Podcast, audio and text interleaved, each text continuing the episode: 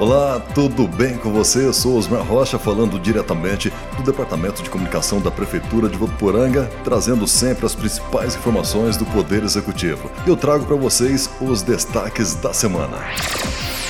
E olha só, estamos na reta final de janeiro e fevereiro já está aí, batendo na porta e trazendo um novo ano letivo nas escolas. O retorno às aulas está com muitas novidades que foram planejadas especialmente para esse momento, proporcionando, além de uma educação com qualidade, também segurança aos alunos e profissionais, por meio do programa Escola Mais Segura da Secretaria da Educação. E tudo isso aliado à campanha de vacinação infantil contra a Covid-19, que já iniciou a aplicação do esquema vacinal ao público geral infantil de 5 a 11 anos. Prestações de serviços também estiveram em evidência nessa semana através de melhorias tanto para Votu quanto para toda a população, com limpeza feita em praças e vias públicas e também a realização de mais uma ação no combate ao mosquito da dengue. Oportunidade de trabalho temos. O está com inscrições abertas para o programa Bolsa do Povo,